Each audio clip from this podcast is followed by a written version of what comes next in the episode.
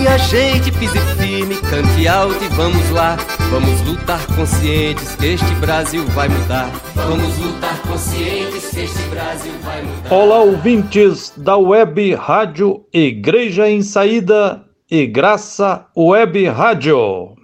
Quem está falando aqui é Frei Gilvander Luiz Moreira, da Comissão Pastoral da Terra, do Centro Ecumênico de Estudos Bíblicos, CEBI, e das comunidades eclesiais de base de Minas Gerais. Falo direto de Belo Horizonte. Estamos no ar hoje para refletir com você sobre o projeto anunciado pelo governador do estado de Minas Gerais de se construir o terceiro rodoanel em Belo Horizonte e que afetará de forma brutal toda a região metropolitana de Belo Horizonte. Se construído, esse rodoanel será de fato um rodominério para que a mineradora Vale e outras mineradoras tenham infraestrutura para continuar ampliando a mineração em Belo Horizonte, região metropolitana, o que é inadmissível.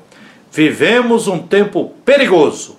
O capitalismo, máquina de moer vidas, está funcionando a todo vapor, triturando vidas de bilhões de pessoas e de outros seres vivos da biodiversidade. Clamores ensurdecedores brotam dos porões da humanidade. Gemendo em dores de parto, a Mãe Terra clama para ser salva, pois está sendo sacrificada impiedosamente pelos grandes projetos capitalistas. Medo, insegurança e insensibilidade atingem a todos e todas. Atualmente, insiste em imperar uma mística antievangélica do descompromisso com os pobres e com a luta por justiça. Os pobres, além de empobrecidos, são marginalizados, injustiçados e acusados de serem os responsáveis primeiros pela sua situação de miséria. Inverte-se a realidade. Os verdugos tentam parecer bons samaritanos. Pela ideologia dominante, as vítimas são consideradas vagabundas, irresponsáveis e bagunceiras. Neste contexto dramático e no meio da mais letal pandemia dos últimos 100 anos, o desgovernador de Minas Gerais anunciou recentemente o projeto de construir o terceiro rodoanel em Belo Horizonte, região metropolitana. Belo Horizonte já tem dois rodoanéis. O primeiro, a Avenida do Contorno, e o anel rodoviário, segundo com cerca de 6 milhões de pessoas, Belo Horizonte e as 34 cidades que conformam sua região metropolitana constituem a terceira maior aglomeração urbana do país, representando em torno de 40% da economia e 25% da população do estado de Minas Gerais. Se for construído, o rodoanel será, na prática, rodominério para a mineradora Vale SA e outras mineradoras ampliarem mineração em Belo Horizonte e região metropolitana e poderá estrangular o abastecimento público de água em Belo Horizonte e região metropolitana, pois passaremos da crise hídrica ao colapso e exaustão hídrica para 6 milhões de pessoas. A previsão é que o Rodoanel tenha mais de 100 quilômetros de extensão, pista dupla, autoestrada da morte de primeiro mundo, com quatro alças, alça norte, alça sul, alça oeste e alça sudoeste. O governo de Minas investirá 4,5 bilhões de reais, dinheiro oriundo da Vale SA, mediante o acordão do governo Romeu Zema com a mineradora, ignorando a dor e os direitos das comunidades atingidas na bacia do Rio Paropeba pelo crime e tragédia da Vale a partir de Brumadinho. Prevêem-se cinco anos de obras para construí-lo, mediante concessão para uma grande empresa via parceria público-privada, para construir, implantar, operar e manter durante décadas. Serão desapropriados terrenos e imóveis em uma faixa de 170 a 400 metros de largura, mais ou menos, em uma extensão de mais de 100 quilômetros. Serão milhares de desapropriações que serão paulatinas, uma alça de cada vez.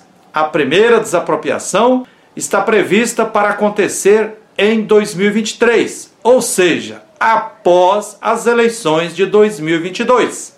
Projeto eleitoreiro. Para evitar adensamento populacional ao lado, o Rodoanel terá acessos reduzidos, só de 8 em 8 quilômetros. Ou seja, na prática, o Rodoanel será rodominério. Será uma muralha da China com mais de 100 quilômetros de extensão que irá sitiar, confinar, ilhar ou separar centenas de bairros em 13 municípios da região metropolitana de Belo Horizonte. Isso é um absurdo. Eis um critério de seleção da empresa construtora: menor valor de contrapartida pelo poder concedente, o Estado. Critério capitalista que privilegia as maiores empresas. Desde 2007, já houve várias licitações para construir este rodoanel, alças norte e oeste, mas foram todas anuladas. Por que não esperar o fim da pandemia para discutir com o povo este megaprojeto? Por quê? Dizem que o traçado proposto é uma diretriz, podendo a concessionária modificá-lo na hipótese da evolução dos projetos indicar soluções de melhor visibilidade. Absurdo! A empresa construtora poderá definir o trajeto, onde passar, o que afetar ou não. Isso é liberdade total para os interesses do grande capital. Está previsto preço quilométrico de pedágio por câmeras 35 centavos por quilômetro. Ou seja, para percorrer os mais de 100 quilômetros do rodoanel, um automóvel pagará acima de 35 reais de pedágio. Futuramente esse valor aumentará, provavelmente. Dizem que terá menos 10% de emissão de gás carbônico. Mentira! Se aumentará o trânsito, como é que diminuirá a emissão de gás carbônico? O projeto do Rodoanel ignora que todas as cidades da região metropolitana de Belo Horizonte já foram conectadas por ferrovias com linhas de trens de passageiros transportando o povo até a capital mineira.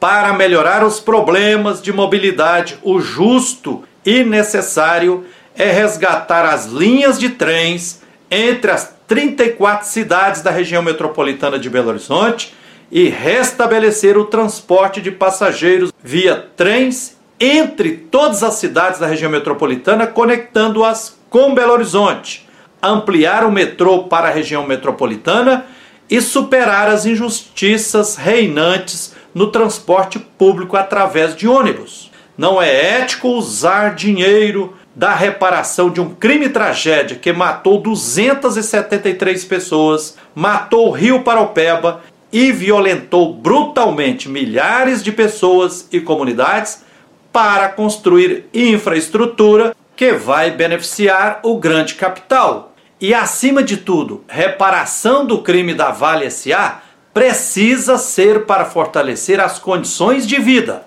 Quais? Fazer saneamento, produção de alimentos saudáveis de forma agroecológica, indenizar os atingidos e atingidas de forma integral. Descentralizar a megalópole é o caminho, o que exige preservar o meio ambiente. O projeto do Rodoanel em Belo Horizonte, região metropolitana, ignora o caráter imprescindível do Parque Estadual Serra do Rola Moça para o Estado, para os municípios e para a biodiversidade. ignora e sacrifica mananciais que abastecem Belo Horizonte, região metropolitana, sacrificará milhares de famílias que vivem da agricultura familiar, violentará fauna, flora, nascentes, cachoeiras, Mata Atlântica, cerrado com campos rupestres, cavernas, áreas de proteção ambiental e agredirá patrimônio histórico, arqueológico e cultural, como sítios arqueológicos, cavernas com pinturas rupestres, cemitérios, entre outros. Comunidades quilombolas também serão afetadas. Assim, o projeto do Rodoanel, esse rodo minério, é obra faraônica, autoritária, eleitoreira, ecocida, hidrocida, cavalo de Troia. Por isso, o projeto do rodo minério exige rechaço, repúdio implacável e não pode nem ser iniciado. A chegada de um grande projeto em um território é sempre envolvida por campanha publicitária espetacular que anuncia estar chegando à região uma alavanca de desenvolvimento social, geradora de emprego e que não irá causar grandes males à já tão sofrida natureza, à biodiversidade e às pessoas.